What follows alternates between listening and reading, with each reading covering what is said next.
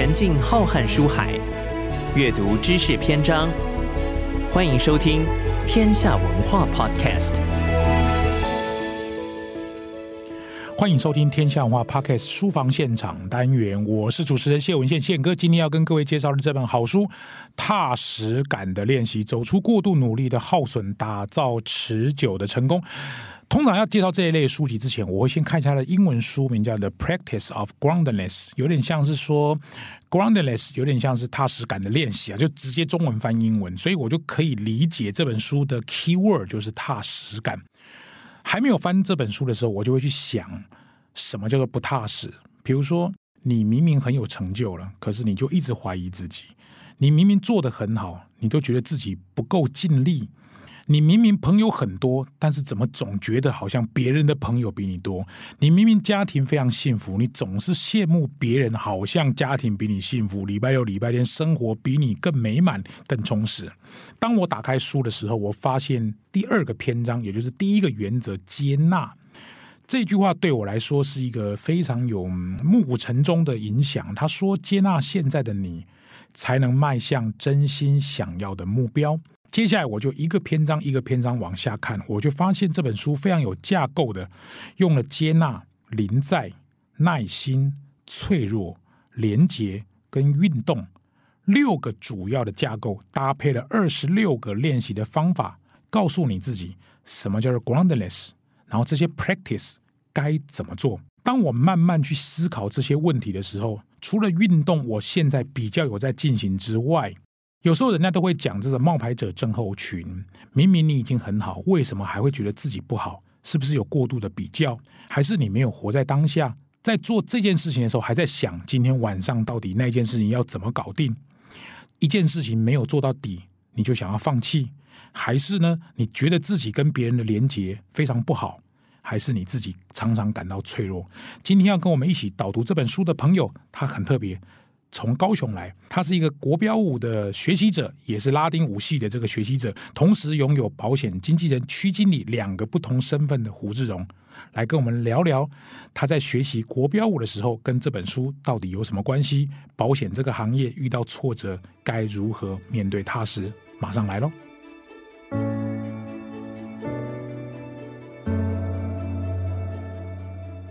！Hello，各位亲爱的听众朋友们，大家好！欢迎各位准时收听每个礼拜播出的天下文化 Podcast 书房现场单元。我是主持人谢文宪宪哥，也请各位在收听的时候给我们五星好评、订阅、按赞，然后想办法分享给你周边的朋友。听说我们最近的这个点击率啊越来越高，排行榜越来越前面，好的，我都希望这个节目越做越好，让更多人喜欢上看书。今天跟我们一起聊天的朋友呢是胡志荣，他同时拥有保险经纪人、区经理的身份，同时也是国标舞的 dance。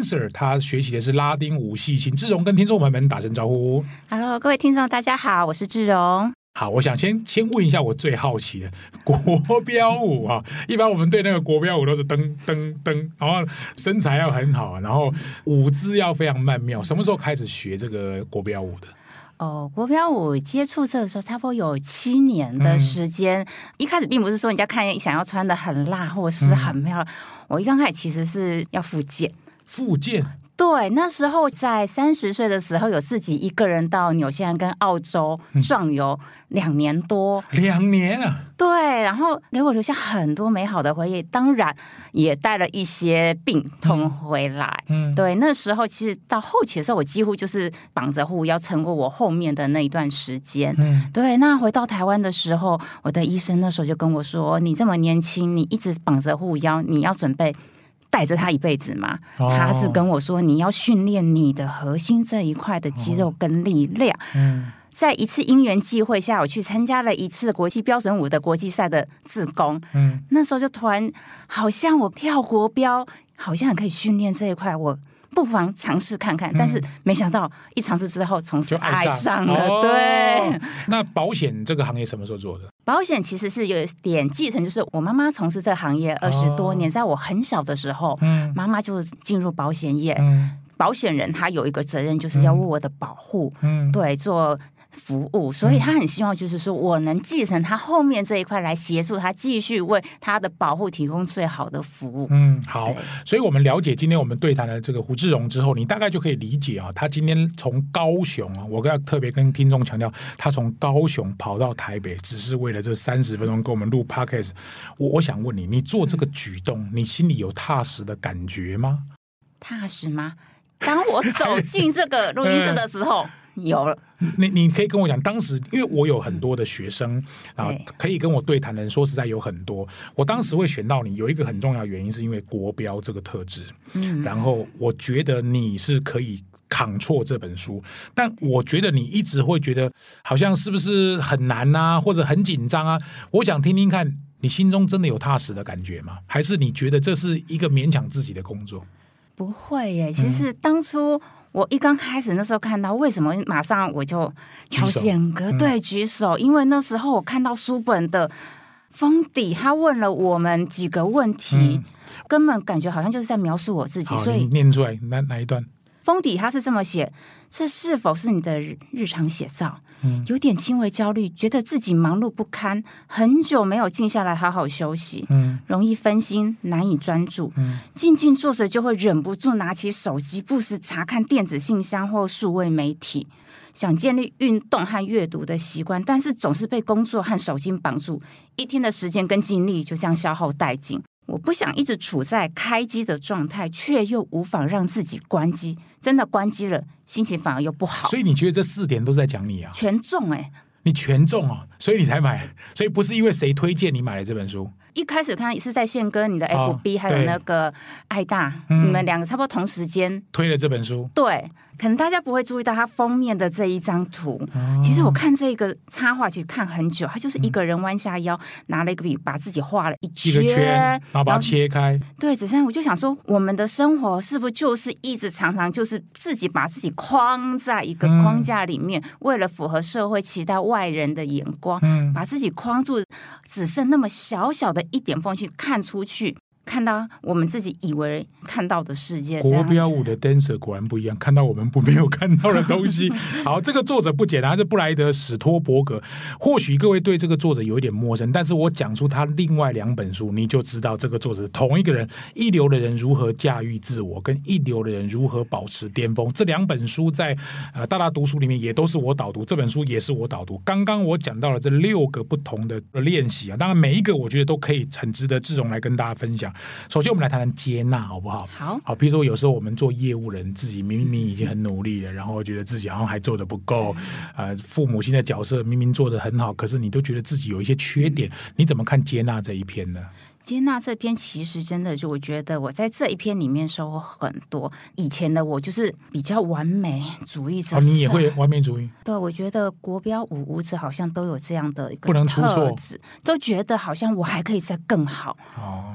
明明这个地方我应该这边还可以怎么做，还可以怎么样可以更美？在怎样的角度镜头拍起来会比较好看？好看 对，就觉得常常就会因为这个样子，然后悬在那边。嗯，对，然后就喜欢，因为就是吹毛求疵，所以就喜欢把很多人排的满满的，生怕去漏掉什么，嗯嗯一个接着一个。但是有一次，我就是晚上在想。看看我的一天的行程，就觉得好像都是被一些工作或是其他的事情占满了，好像很少属于我自己的时间。对，所以我就开始想，我是不是对我自己太严厉了？嗯，所以我就静下来思考我自己，我的优点是什么，缺点是什么？我其实没有必要一定要活在别人的嘴巴里面。嗯嗯，对，他这里面有写到一个三个，就是 A C T A C T 啊，这个很有意思。对，就是说不要。接受自己的优缺点，Accept, 选择自己擅长的 choice，那还有发挥自己的优势，take action。嗯，他其中也就是提到了四个方法。好，他第一个就是说，做一个培养聪明的观察家，站在一个第三者的角度来看，嗯、看别人哪些优点是自己可以学习的，自己有哪些优点可以去发挥的。对，然后善待自己，不要去盲目的崇拜别人口中的一些。嗯神话啦，还是什么之类的，然后过度不存在，对，啦过度批判自己，嗯、一直觉得自己做的不够好，好。其实我一直都很尽全力的在努力着，这样子。嗯、我要告诉我自己，其实我很棒，我有很棒，我有优点。嗯，对，发现自己优点的时候，就先采取行动，然后再顾虑到心情，因为。发现行动之后，有时候你发到，哎，想的时候都是问题，做的时候都是答案。嗯，在答案出来的时候，心情好了，你就会再去 下一步行动，就有点像人家说的飞轮效应这样一个善的循环。对，然后我确定好我自己的核心价值观是什么，就不要受外界的影响。对，最后还有一点就是放松。你知道吗？我现在在看着你讲话的时候，我都觉得。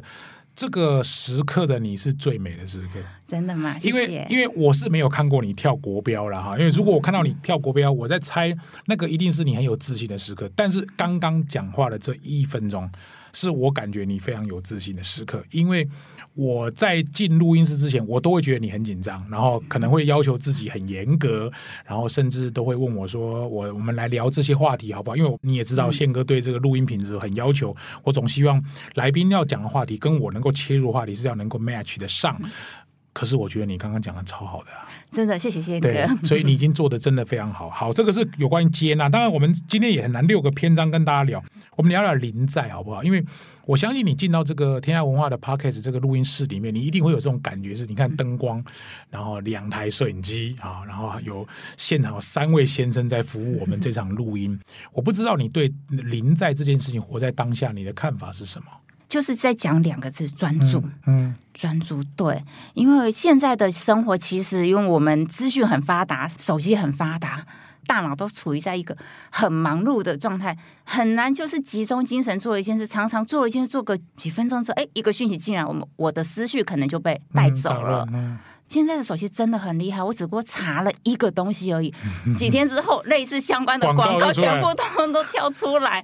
对，会变得是说，我常常会一天的时间总觉得一直自己在白忙，就是一直瞎忙。嗯，对。后来发现，哎，这样子效率不好，所以我想说我应该要专注当下。嗯，对，把这个罪魁祸首这个手机先。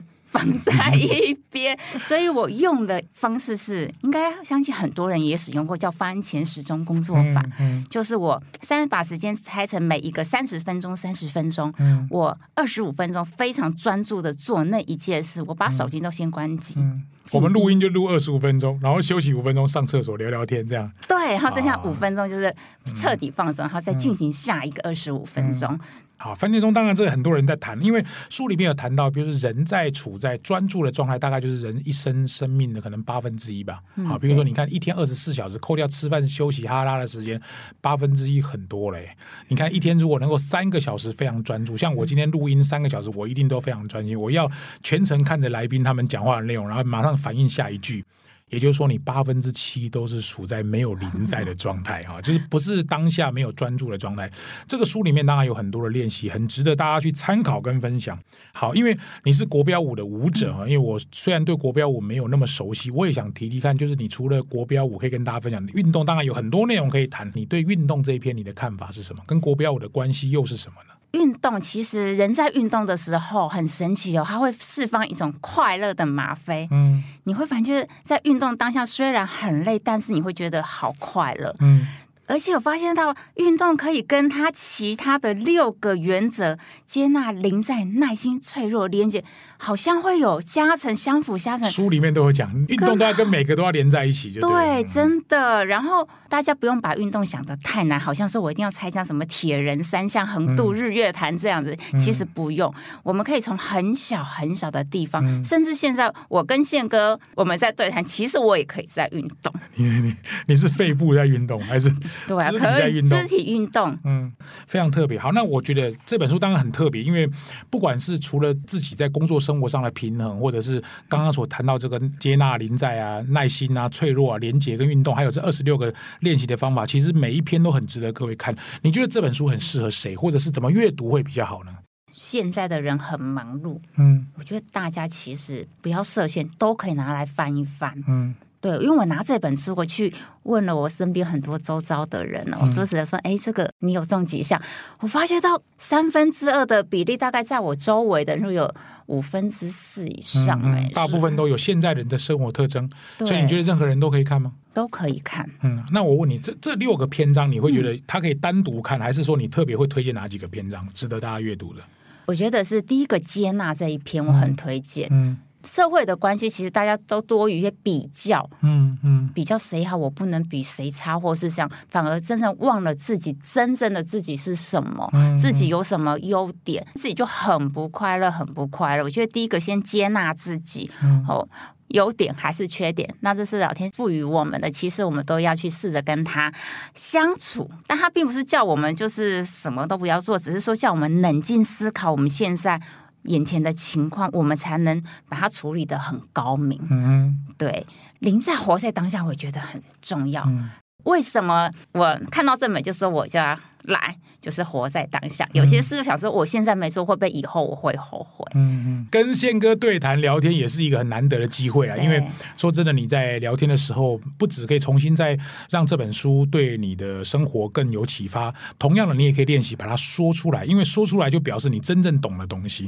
今天跟我们一起对谈的是胡志荣，他是保险经纪人的区经理，同时也是国标舞的舞者啊，非常的特别的一个背景跟经验。我们今天导读的书籍是《踏实感练及》，天下文化。出版的这本书，希望各位在今天这一集导读当中有学到一点东西哦。这一集节目到这边告一段落，谢谢各位的收听，我们下周再见，拜拜。